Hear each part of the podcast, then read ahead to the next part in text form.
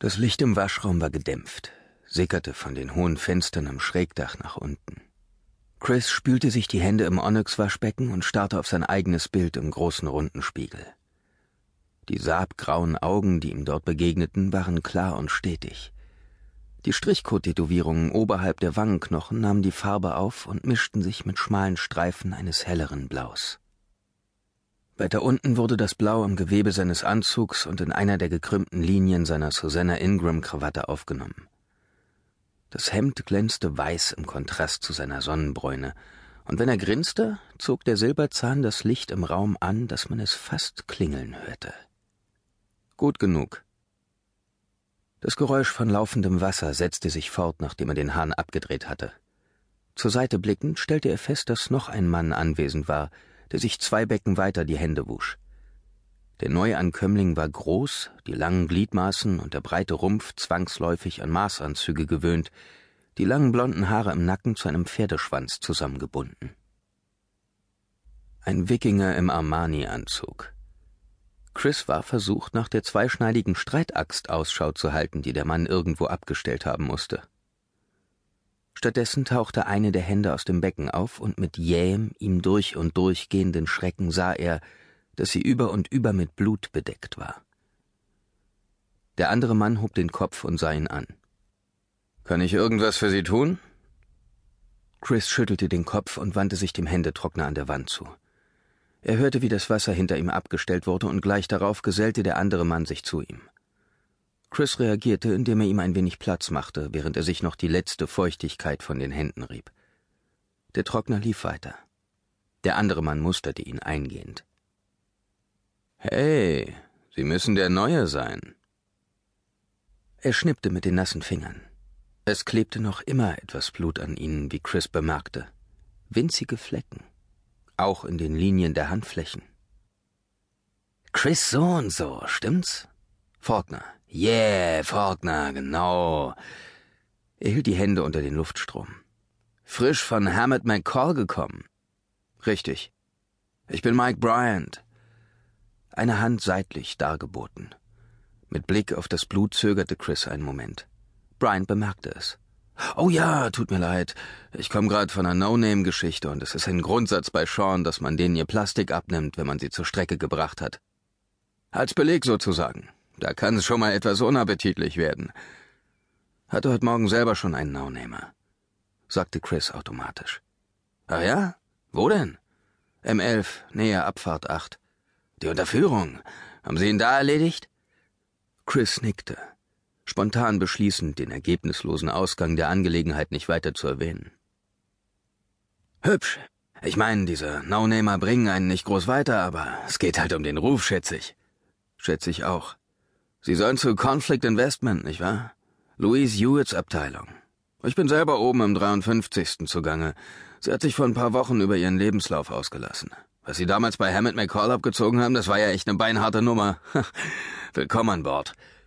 Danke. Ich kann Sie nach oben begleiten, wenn Sie mögen. Bin selbst gerade auf dem Weg dorthin. Großartig. Sie traten hinaus in die breite Rundung des Flurs und vor ein Panoramafenster mit Blick auf den Finanzdistrikt aus der Perspektive des zwanzigsten Stockwerks. Brian schien es für eine Weile in sich aufzusaugen, bevor er, noch immer an einem hartnäckigen Blutfleck an seiner Hand reibend, den Flur hinunterzugehen begann. Hat man Ihnen schon ein Auto geliefert? Ich habe mein eigenes, Spezialanfertigung. Meine Frau ist Mechanikerin.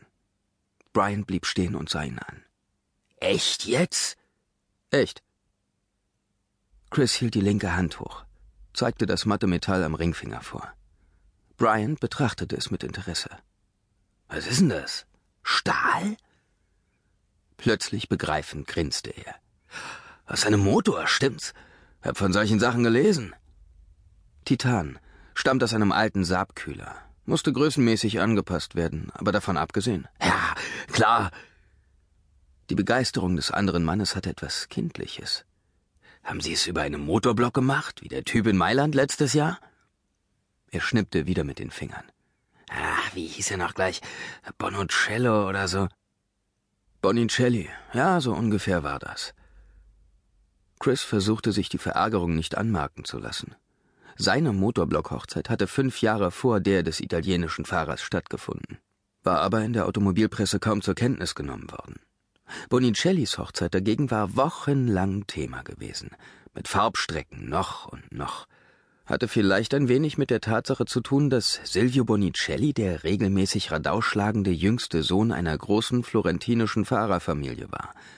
Oder auch damit, dass er keine Mechanikerin geheiratet hatte, sondern eine prominente ehemalige Porno-Actress, die mittlerweile eine vielversprechende Karriere als Retortenpop-Sängerin eingeschlagen hatte. Vielleicht hatte aber auch die Tatsache eine Rolle gespielt, dass Chris und Carla ihre Trauung ohne großen Aufstand im Hinterhof von Merz Autofix abgehalten hatten, während Silvio Bonicelli die gekrönten Häupter der europäischen Konzernwelt zu seiner Feier in die Ausstellungsräume eines neuen Lancia-Werks in Mailand eingeladen hatte. So nämlich funktionierte der Konzernadel des 21. Jahrhunderts. Über Familienkontakte. Die eigene Mechanikerin heiraten, Brian grinste unverdrossen. Mann, ich begreife ja, dass einem das nützlich werden kann, aber ich muss schon sagen, ich bewundere Ihren Mut. Mit Mut hat das weniger zu tun, sagte Chris milde. Ich war verliebt. Sind Sie verheiratet? Ja. Er bemerkte Chris Blick auf seinen Ring. Oh, Platin. Suki ist Wertpapierhändlerin bei Coasterman. Arbeitet inzwischen meistens von zu Hause aus und wahrscheinlich hört sie ganz auf, falls wir noch ein Kind bekommen. Sie haben Kinder? Ja, nur das eine. Ariana. Sie erreichten das Ende des Flurs, wo sich eine ganze Reihe von Fahrstühlen befand. Bryant wühlte, während sie warteten, in seinem Jackett und zog schließlich eine Brieftasche hervor. Als er sie aufschlug, kam eine eindrucksvolle Zusammenstellung von Kreditkarten und das Foto einer attraktiven Frau mit rötlich-braunen Haaren zum Vorschein, die ein koboldgesichtiges Kind im Arm hielt. Hier, das haben wir an ihrem Geburtstag gemacht. Da ist sie eins geworden. Das ist schon wieder fast ein Jahr her. Die wachsen so schnell. Haben Sie Kinder? Nein, noch nicht. Tja, ich kann nur sagen, warten Sie nicht zu lange damit. Brian klappte die Brieftasche wieder zu, als die Fahrstuhltür aufging, und sie fuhren kameradschaftlich schweigend nach oben. Der Fahrstuhl rief jedes einzelne Stockwerk aus und gab ihnen im Plauderton einen kurzen Überblick über Seans aktuelle Entwicklungsprojekte.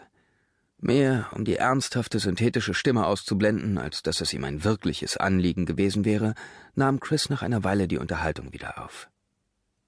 Werden hier eigene Kampfkurse angeboten? Was? Mann gegen Mann? Brian grinste. Sehen Sie sich diese Zahl an, Chris. 41. Hier oben werden die Beförderungen nicht mehr Mann gegen Mann ausgefochten. Louise Hewitt würde das als den Höhepunkt des schlechten Geschmacks ansehen.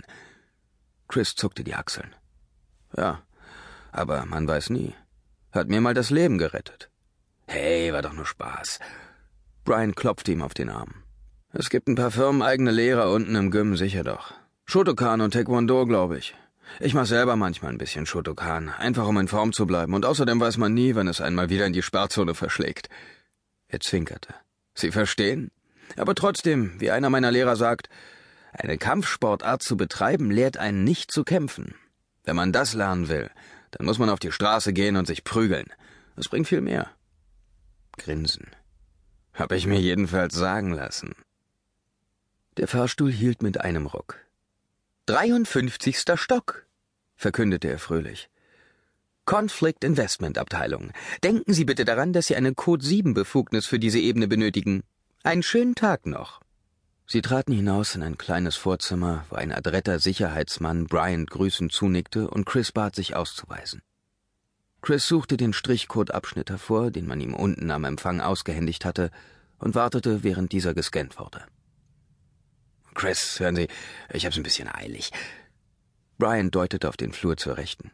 Irgendein schmieriger kleiner Diktator will um zehn seinen Staatshaushalt überprüfen lassen, und ich versuche immer noch, mich an den Namen seines Verteidigungsministers zu erinnern. Sie kennen das ja. Ich sehe Sie beim Quartalsrückblick am Freitag. Meistens gehen wir hinterher noch aus. Klar. Bis dann. Chris sah ihm mit demonstrativer Beiläufigkeit nach.